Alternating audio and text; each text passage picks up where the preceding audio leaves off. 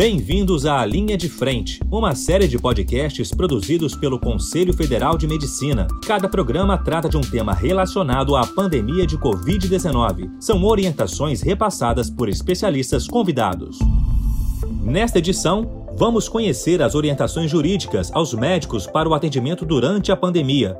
Os principais tópicos abordados são telemedicina em tempos de Covid, relatos de falta de EPIs, afastamento de médicos com sintomas e de grupo de risco e atendimentos médicos. Com a palavra, o coordenador jurídico do CFM, José Alejandro Bulhon. Acompanhe a exposição. Antes de começar o posicionamento em si uh, específico, eu gostaria de fazer um, um, pequeno histórico. O direito, o direito normalmente ele é mais devagar. Nas ciências jurídicas, nós sempre dizemos que o direito acompanha a sociedade. Então, quando a sociedade ensaia, a sociedade como um todo ensaia movimentos de alteração nos seus procedimentos, em seus costumes, o direito vem com alguma margem de atraso.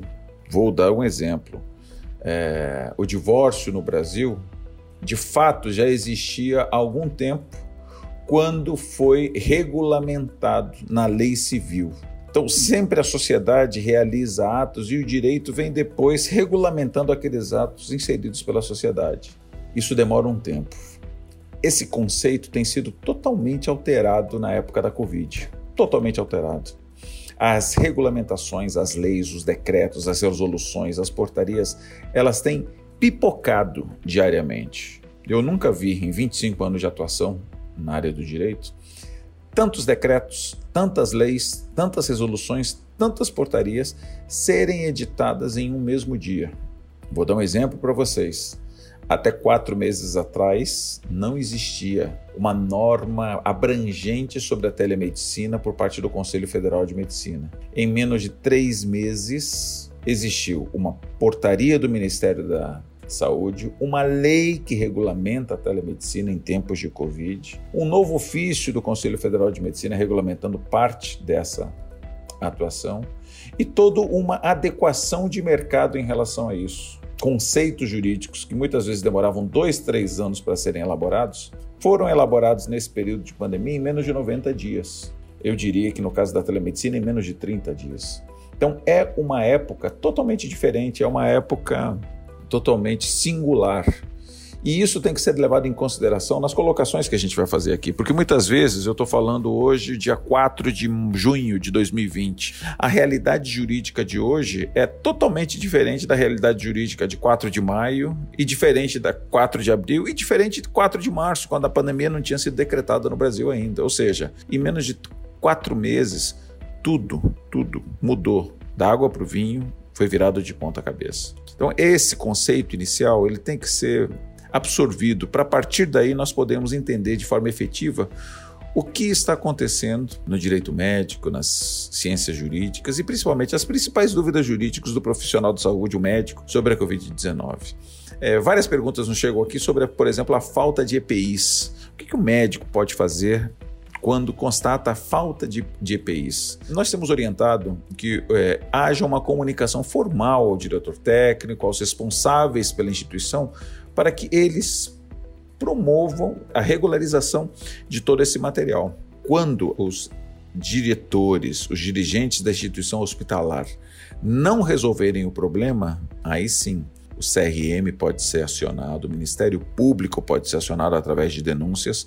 O Conselho Federal de Medicina está fechando um convênio com a Procuradoria-Geral da República, onde envolve todos os ministérios públicos, seja do trabalho, seja federal, seja estadual, para que facilite as denúncias realizadas nos casos de falta de IPIs.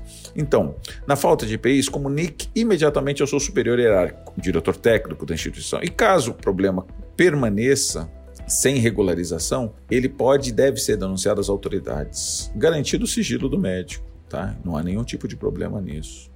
Outra questão assim que sempre, sempre, sempre, sempre vem para nós é a questão da, da realocação do médico. É possível essa realocação do médico quando ele não tem a especialidade necessária para o atendimento? Nós entendemos que sim. O Conselho Federal de Medicina tem um entendimento da Lei 3268-57, de que o médico está, a partir do momento que tem o seu registro no CRM, apto a realizar todo e qualquer tipo de ato médico, de qualquer especialidade. Então, ele está apto e ele pode realizar. Ele não pode é publicizar, ele não pode é, divulgar que é especialista se ele não tiver o título de especialista registrado junto aos conselhos regionais de medicina. Então, em tese, o médico pode atuar em todas as áreas da medicina, todas elas. Logicamente, se você médico não tem a especialidade ou não se sente seguro ou está muito tempo afastado, é, deve comunicar formalmente isso aos seus superiores. É, se existe, por sua parte, algum tipo de, de bloqueio ou algum tipo de precaução, seria importante comunicar formalmente aos seus superiores da sua não possibilidade de atuação em uma em outra área. E aí eles vão decidir agora. É, simplesmente se negar aí não pode haver, não pode existir. Então esses seriam dois pontos em relação é, primeiro a falta de EPIs, depois as questões da compulsoriedade, assim poderíamos dizer, de realocação do médico. Nós também temos a questão das consultas e procedimentos ambulatoriais eletivos. Eles devem ser suspensos? O Brasil é um país de proporções continentais, então entendemos que os procedimentos eletivos devem obedecer às peculiaridades regionais. Por isso, o Conselho Federal de Medicina soltou uma orientação para que os conselhos regionais de medicina, respeitadas as peculiaridades locais, decidissem ou orientassem os médicos, melhor, orientassem os médicos sobre o atendimento eletivo. Por quê? Porque cidades têm legislação, decretos têm legislações diferentes e tudo isso deve ser levado em consideração em relação a esse tipo de atendimento. Por isso, os conselhos regionais têm autonomia para orientar, levando em consideração as legislações municipais, estaduais e tudo mais. O médico com um quadro é, assim gripal ou a constatação da doença da Covid deve se afastar imediatamente imediatamente. O médico deve se afastar imediatamente, se manter isolado, deve se afastar do trabalho. É, e se houver qualquer tipo de ingerência nessa decisão, aí sim, o CRM, as autoridades também devem ser comunicadas imediatamente.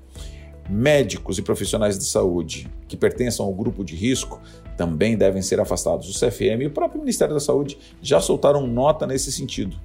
Não há nenhum tipo de fundamento para que os profissionais da área de saúde, os médicos, que estejam em grupo de risco, participem do atendimento das frentes do Covid. Eles podem ser deslocados para trabalhos administrativos, dependendo do trabalho administrativo que realizam, tá bom?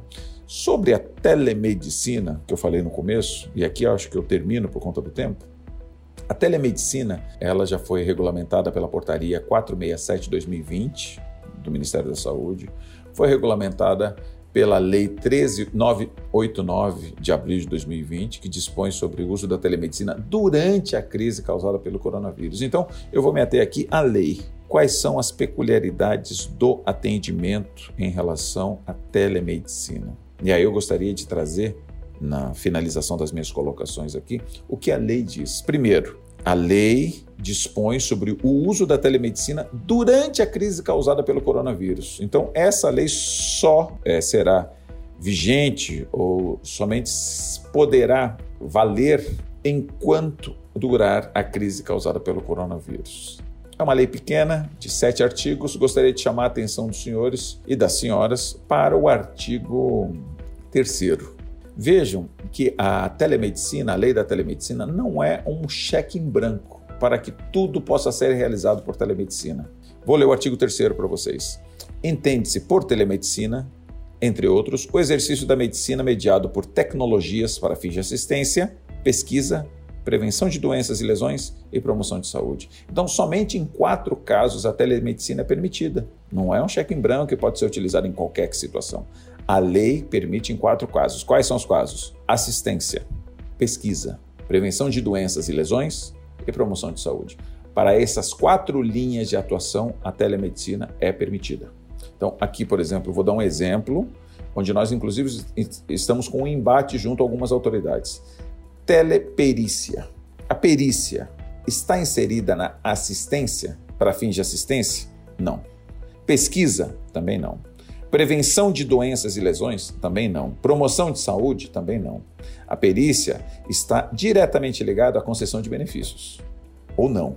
Então não é assistência, não é pesquisa, não é prevenção de doenças e lesões e não é promoção de saúde. Ou seja, a lei da telemedicina não pode ser usada para as perícias. Então não pode haver. Não existe autorização legal para as teleperícias. Por incrível que pareça, algumas autoridades públicas parece que ignoram o artigo 3 e tentam fazer com que a telemedicina seja usada de forma ampla, total e restrita, quando a lei não permite dessa forma.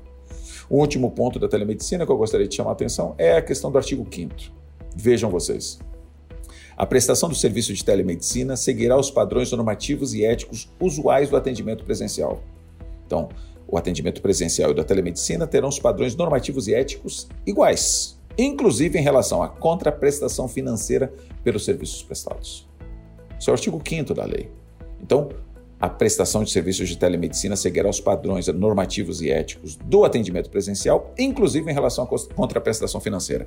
Tenho recebido informações de que alguns planos de saúde estão diferenciando as consultas por telemedicina. Esse procedimento, além de não ter previsão legal, caracteriza-se em total desrespeito à lei e crime essas denúncias estão sendo enviadas para a Agência Nacional de Saúde, para o Ministério Público do Consumidor e serão tomadas as medidas judiciais caso efetivamente isso seja comprovado. Não pode haver o aproveitamento por parte de quem quer que seja do período de crise para exploração financeira, especialmente quando há desrespeito total a um dispositivo expresso em lei.